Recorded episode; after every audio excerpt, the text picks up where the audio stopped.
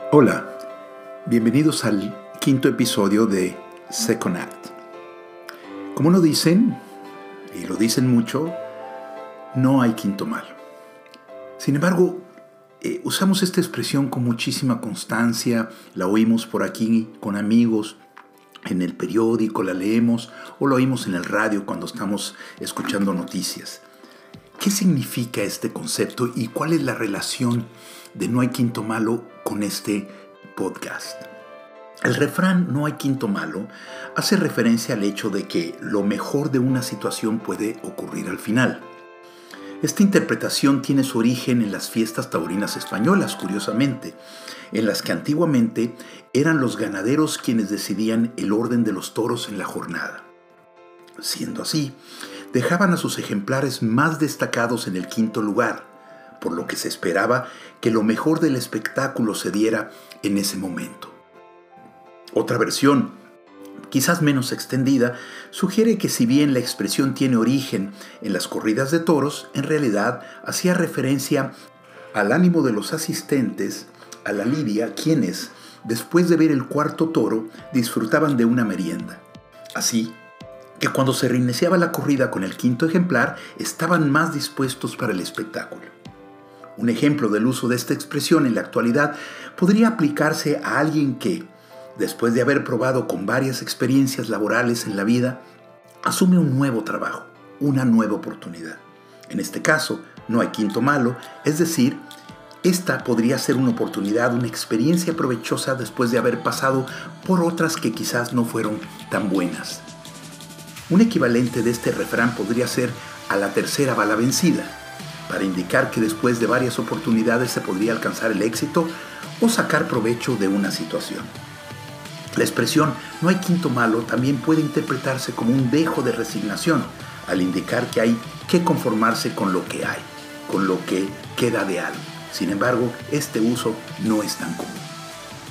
Frank Gehry, el famoso arquitecto norteamericano, responsable del Museo Guggenheim en Bilbao y del Opera House en Los Ángeles, California, eh, tiene una frase que, escuché curiosamente en un personaje en una película.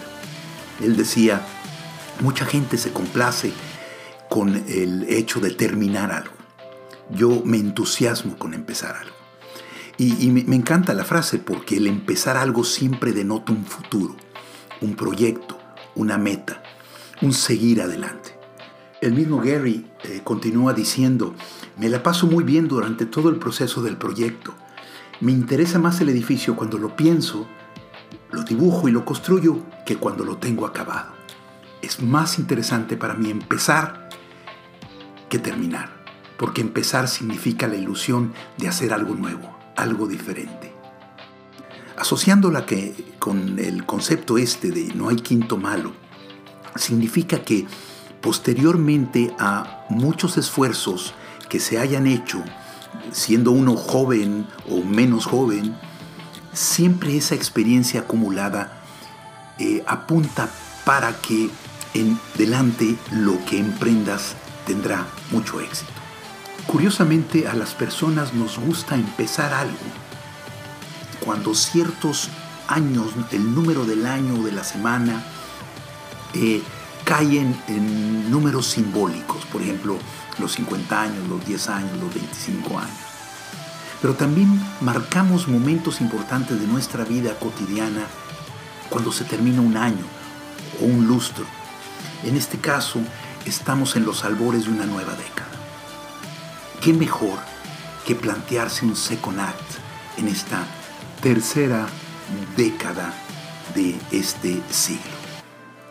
Curiosamente, las fechas simbólicas, las fechas donde se eh, existen eventos mundiales, eh, universales, eh, sociales, compartidos por otras personas, por otras religiones y por otros países, son excelentes momentos para empezar segundos actos. Es, es importante porque de alguna forma el tiempo se detiene.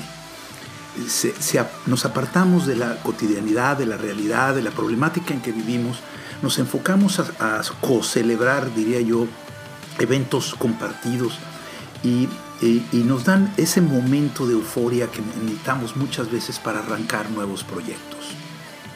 En un pasaje del Quijote, Miguel de Cervantes narra, bueno, escribe ahí en el libro, cómo Don Quijote le da un consejo a Sancho y le dice, Sancho, confía en el tiempo, que suele dar dulces salidas a muchas amargas dificultades. Es cierto, la, fuerza que tienen ciertas fechas específicas es que nos eh, eh, llenan de ese ánimo necesario para detonar ideas, proyectos, eh, planear nuevas posibilidades. Aprovechar estos momentos de fiesta, de fin de año, de fin de década, para pensar en el futuro es absolutamente adecuado. Festejar sí, reír sí, brindar y conmemorar sí. Sin embargo, en ese tiempo de solaz, en ese momento en que nos encontramos solos, proponernos qué es lo que vamos a hacer de ahora en adelante. Alguna vez se le escuchó decir a Julio Cortázar una frase que a mí me llamó mucho la atención leyendo un artículo sobre él. Decía, Cortázar, nada está perdido si se tiene el valor de proclamar que todo está perdido y hay que empezar de nuevo. En ese momento nada está perdido y hay que empezar de nuevo. Y es muy famosa la frase, por otro lado, de Henry Ford, eh, cuando los ánimos decaen, cuando nos sentimos totalmente apabullados por el destino. Él decía, cuando sientas que todo se pone en tu contra, recuerda que un avión despega contra el viento, nunca a favor. Hoy es 26 de diciembre de 2019. Quise grabar el día de hoy este podcast, especialmente en este día, donde todo mundo se junta con todo mundo para celebrar, para sentir que la vida vale la pena y de alguna manera reflexionar en lo que queremos ser y hacer de hoy en adelante.